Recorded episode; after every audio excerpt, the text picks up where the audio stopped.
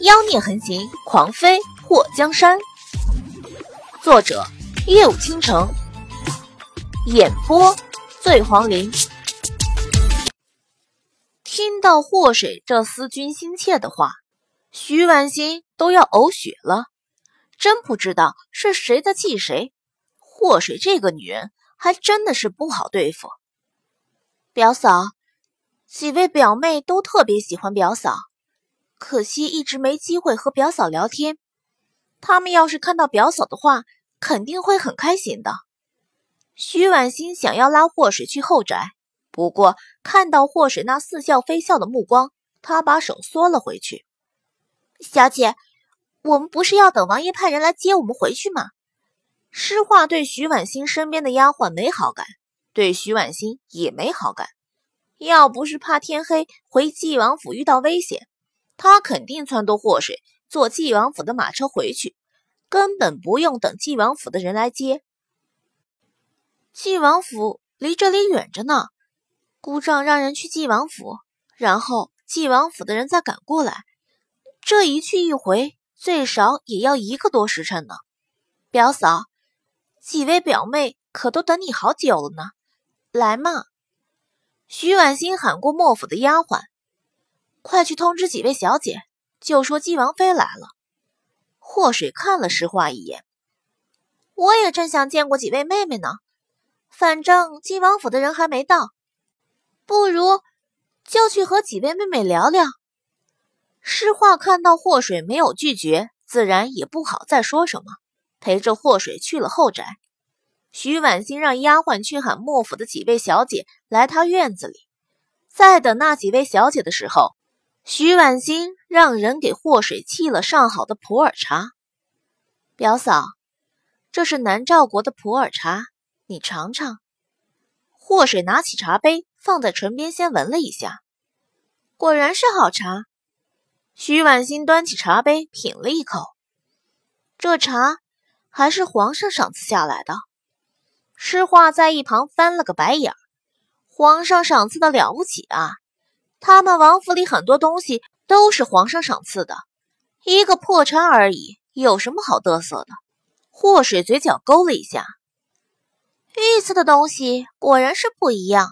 可惜好茶我却不能品尝，可惜可惜。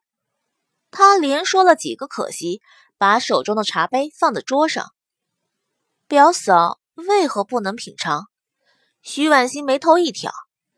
祸水伸出手，放在自己的肚子上。基业哥哥说：“我肚子里可能有宝宝了，再好的茶喝多了对孩子也不好。与其担惊受怕的，还不如不喝。”孩子，徐婉欣的声调大了许多。哎呦，表妹，你想吓死我啊！祸水伸出手，捂住平坦的肚子，就好像里面真有了一样。徐婉欣宽袖下的手握成了拳头，不过脸上硬挤出了一丝笑容。已经找大夫确认了吗？诗画看到徐婉欣这么关心祸水的肚子，忍不住插话：“那是当然，要知道这全天下最好的大夫可在我们晋王府。”徐婉欣瞪了诗画一眼：“本小姐和你们王妃说话，什么时候轮到你三番四次的插话？”知道的是你没个教养，不知道的还以为是表嫂教的。诗画刚要反驳，看到祸水对着他使眼色，他翻了个白眼，把嘴合上。表妹，你说你好端端的和我家诗画斗什么气呀？他有口无心的，也碍不着你什么，你怎么就不能容他呢？祸水整个身体都靠在椅背上，在厨房站了那么久。他还真的是累了。听到祸水的话，徐婉欣差点没气死。是他和个丫鬟斗气吗？明明是那个不知道死活的奴婢顶撞他，祸水竟然还敢这么说他。祸水把珠儿扔到路上的事情，怎么不提一下？表嫂，下人可不是这么惯着的。惯着？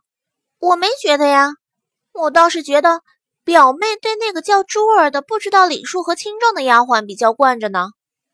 徐婉欣刚要开口，就听到门外的丫鬟来禀告说，几位小姐都来了。府中刘侧妃生的双胞胎女儿莫思柔和莫思荣，还有王夫人生的莫思秀，都带着丫鬟鱼贯而入。在看到祸水的时候，那三个小姐都请安施礼，见过嫂嫂。不要多礼，都是自家人。嫂嫂真好看。莫思柔性子直，有什么说什么。柔妹妹也非常好看呢。柔妹妹和秀妹妹也好看。祸水走到他们面前，一个个拉起他们的手。虽然这几个都是庶女，不过祸水觉得。莫界这三个妹妹可比她在丞相府的那几个姐妹强。徐婉欣看到祸水和她们三个姐妹情深的模样，脸上露出了一抹嘲讽。几位妹妹，快坐下尝尝皇上赏赐下来的普洱茶，这可是南诏国进贡的呢。莫思柔三人坐下后，看到丫鬟过来倒茶，喝了一口后，闭上眼睛回味了一下。表姐，这茶果然是好茶。母亲对表姐真的是太好了。要不是知道表姐和母亲的关系，说表姐是母亲生的，都有人信呢。莫思柔不像双生妹妹莫思荣那么内向，也不像莫思秀那么柔弱，想说什么就说什么，根本不会考虑说出话的后果。她的话一说出来，或是觉得心情颇爽。早在祸水大婚那天见到莫思柔的时候，就知道这个丫头敢说敢做，是条汉子。祸水嘴角暗抽了一下，他这看到人家表姐妹之间不和而感到高兴的心态，是不是不好啊？喂，徐婉欣看着莫思柔，我从小失去亲生父母，早就把姑母当成了亲娘一般。柔妹妹这话说的。我特别爱听，姑母如果听到，肯定也非常开心。祸水没想到徐婉欣的反应还挺快。柔妹妹，你瞧瞧你这嘴甜的，把徐表妹哄得多开心。莫思柔又喝了一杯茶，哪里是哄，我说的都是真的。母亲对徐表姐好的跟亲生闺女一样，我们几个平日里见到，不知道多羡慕。徐婉欣暗中咒骂莫思柔：“这是来给祸水找事儿做的，还是给他找麻烦来了？”祸水不知道莫思柔和徐婉欣的关系，不过看这两人的短暂交流后，他觉得莫府的这几个表姐妹也不像表面上那么和谐。除了莫思柔，莫思荣和莫思秀都很内向低调，除非你主动和他们说话，没事找事的聊天，否则。他们绝对不会乱说话。至于莫思柔，那就是个另类了，身材火辣，而且善于装扮自己。明明和莫思柔是双生，可性子南辕北辙不说，这穿衣服的风格也相差很多。祸水发现，莫家的小姐都是身材修长型的，就算单薄的莫思秀，也是有着模特一样的身高。想一想，莫太后和莫景阳。还有很久没见过面的莫君清，或许就知道了。莫家这是遗传基因好啊！女人的聊天话题除了吃喝玩乐，那就剩下琴棋书画了。或是觉得吃喝玩乐什么的，大家可以踊跃提问，他来回答。不过琴棋书画吧，他觉得有点难度。徐婉欣刚想出一个吟诗的比试。莫思柔就给否决了。嫂嫂，这还是见了大哥以后头一次和我们小聚，这么短的时间，我们还没和嫂嫂亲热够呢，还弄什么比试啊？反正我是不参加，我要陪着嫂嫂。徐婉欣发现这个莫思柔不知道真傻假傻，今天就飞来拆台了。柔妹妹，你要是不喜欢吟诗，我们比试弹琴怎么样？徐婉欣一招不成，又想了一招。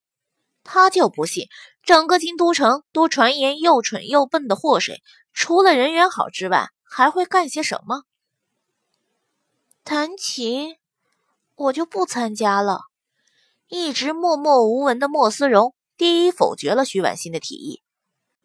徐婉欣在莫思荣否决的第一时间就知道自己错了。莫思荣都过了十几年了，还在心里惦记着他们小时候的事情。尤其那件给他造成了终身不碰琴的事情发生后，莫思荣早就把琴子记在心里。表姐，你明知道蓉儿从不碰琴。她最忌惮别人在她面前说这些，你这脑袋里装的都是什么？莫思柔看到莫思荣神色黯然，气得对着徐婉欣大吼。虽然徐婉欣知道自己理亏，碰触到了莫思荣的逆鳞，不过让他道歉肯定是不可能的。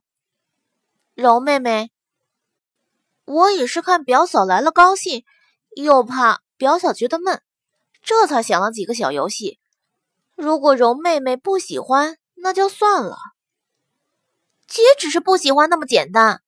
我妹妹差点死在琴上，你不是不知道。莫思柔和莫思荣是双胞胎，他们两个人没出生之前在娘肚子里就相依相伴。很多人说双生子之间是有一种默契的，莫思柔知道这样的默契是真的。